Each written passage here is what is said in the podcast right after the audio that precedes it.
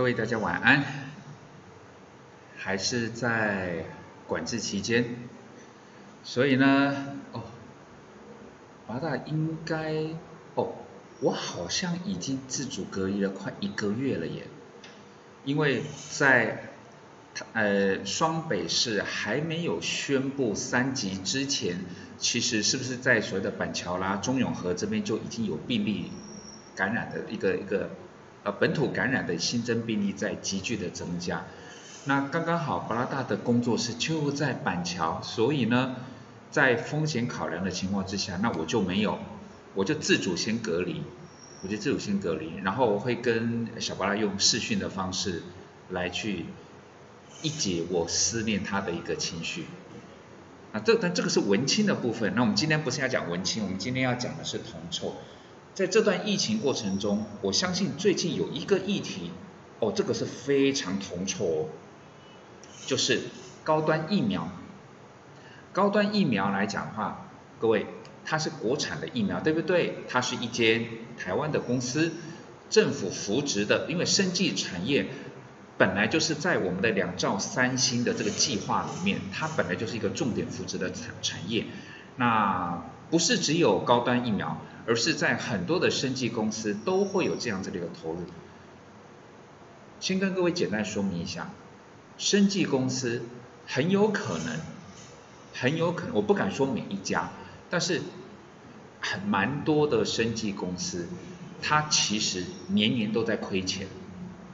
也就是说呢，在他们没有研发出，因为如果说今天你只是个代理，说譬如说啊，比如说一颗感冒药。那可能国外的感冒药很有效，那你只是个代理商，那个这个不会叫做生技公司。所谓的两兆三星的政府重点扶植的生技公司，你自己要开发，自己要开发，那你各位就会知道，在开发的过程中，在没有上市之前，都是在烧钱。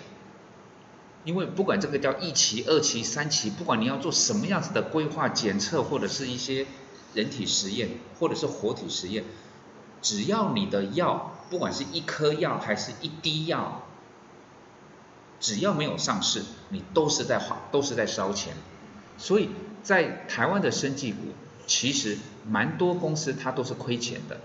但在亏钱的情况之下，为什么股价还这么高？为什么股价还这么高？在一般的评估里面。比较耳熟能详的两种方式，一种叫做本益比，一种叫做股价净值比。那本益比来讲，就等于是说，我举个例子来讲，比如说你今年的每呃今年赚了五块钱，就是 EPS 是五块钱，那可能说啊，那五块钱有可能你的价格一百块哦，就是用五乘以二十，叫做本益比二十倍，用这种方式去推估。那另外一种叫做股价净值比，就是说你的公司因为一定都会有净值嘛。你的净值如果是十二块，你净值十二块，那你的公司的价格，我想大概是十五块、二十块，应该也不过分这样子。用这种方式去推估，这个算是一般耳熟能详的一种方式。但是生技股，你用 EPS，因为它年年在亏钱，本一比就没有办法去适用。那你是用净值来讲，当因为它一直在烧钱。那它的净值相对来讲一定也会比较低一点点，所以你用净值去推估，你会无法理解说为什么生技股股价这么高，几十块都算便宜的，那几百块叫做正常款，他们是用什么方式去评估呢？不是本益比，不是股价净值比，是本梦比，就是那个梦，就像我们回到刚刚所提到的高端疫苗，各位可以想象得到，除非。新冠疫苗这一次结束之后，在全世界会消失。如果这个新冠疫苗消失，哦，新冠肺炎消失，那你研发那个新冠疫苗不就等于用了这一把就没用了？那你这个公司我看大概也活不了多久。但是因为我们是不是合理的相信，无论是原株还是变种，新冠肺炎它应该会跟地球一直生存下去。也就是说呢？即便疫苗在发展之后来讲话，新冠肺炎不会消失，新冠肺炎不会消失，那这个时候的新冠肺炎的对应的疫苗当然就可以继续的去使用，对不对？在这样情况之下，生技公司的价值就会出来了。就像最近炒的沸沸扬扬的这个高端疫苗也是一样，因为它是政府扶植的一个产业，然后呢，在一个亏钱的公司呢，然后它的股价涨了很多，从可能就是一一百块、两百两百块，已经可以涨到四五百块这样子，然后以以这样子的方式会变成大家认为说有没有有没有在炒作啦，怎么样？各位，我们平心静气，请各位，如果你是刚刚认识巴拉大，跟各位讲，第一个。无党无派，第二个无神论，所以我会比较愿意相信我看到的这些资料跟数据。所以说我简单跟各位讲，我们我用一问一答的方式，然后各位你去想想看，说当你了解了这些数据之后，你再来去想想看，说哎，高端疫苗是不是真的有人有有被炒作？OK 吗？好，第一个，我们在台股有所谓的叫做三大法人。叫做自营商、投信还有外资，对不对？好，那今天在股价上涨的过程中，外资就是呃高端疫苗股价在我们讲是在飙高的过程中，自营商有没有进场去做布局？就是自营法人有没有布局？没有。投信法人有没有布局？没有。外资呢？各位，外资有在布局。外资在最近这一年买了，当当然不是在四五百块买，各位，它是大概在一百块到两百块这边，外资一共累积了大概一万张。当然很多人会讲是说，不拉大不一定哦，那那个外资是不是有人在炒作？各位有没有可能是假外资？各位可以去回顾一下高端疫苗在一月份的这个时间点，从今年一月份以来。其实它大致上就是在那个一一百块、一百五十块之内上上下下。换句话说，如果外资是假的，他买的这一万张，大概在前四五个月，他的账面上是亏损的，它是亏损的。所以在这样子的情况之下，我合理的相信，这个只是外资他认为。新冠疫情不会消失在地球上，新冠肺炎的疫苗只要你开发的出来，它就会让这一家叫做高端疫苗的公司有翻身的机会，所以他们愿意去做布局，再加上这个是政府大力扶植的，所以基本上他们有这样子的相信而做这样子的动作，而做这样的动作，所以对我来讲。今天的股价的上涨，只是一个叫做天时地利。当传出高端有可能把国产疫苗研发出来之后，那是不是就跟巴拉达刚刚讲，哎，有机会翻身了，对不对？那有机会翻身的情况之下，那股价是不是就有水涨船高的可那种想象空间？OK。然后这个时候还是会有大人说，八大不一定哦。如果那些都是假外资来讲话，各位，如果是假外资，我们讲说它是假的，它是炒作的，从一百多块钱的成本炒到了三四百块，在这个过程中，你会不会觉得你好歹要慢一点点吧？这是第一个。那第二个就说，八大不一定哦，他可能想本来想把它炒到一千块了都没有卖。好，各位，现在要断定高端疫苗是不是真的那个外资是假的，是有鬼的，不管它是什么颜色的哈，反正它是假的。如果是这样子来讲，各位，我们想一个实际的状况。如果高端疫苗它的所谓的疫苗的发展破功了，不管叫做解盲失败还是三期挂掉，总之它垮掉了。当跌停板它已经连续跌了好多根了，对不对？跌停板当它被打开的情况之下，各位你试想一下，当你手上有一万张高端，它有可能要挂了，有可能要挂了。然后呢，一直被跌停锁，一直被跌停，一直被跌停。但是再怎么跌停，目前的价格大概都还有两三百块钱，你的成本才大概一百多块而已来讲话，是不是基本上你只是少赚了？本来是四百多块你没卖，然后到了两百多块还在跌停，但是你想想看，如果跌停打开了，如果跌停打开了，你手上的一万张，你会不会想卖？如果你是假的，你现在有赚钱了，你会不会想卖？会吧，你也会，我也会，因为我现在因为跌停锁死，我打不开，我卖不掉，那个我没话说。但是如果跌停，它一定会有打开的那一天，对不对？它跌停打开那一天，不知道是哪一天，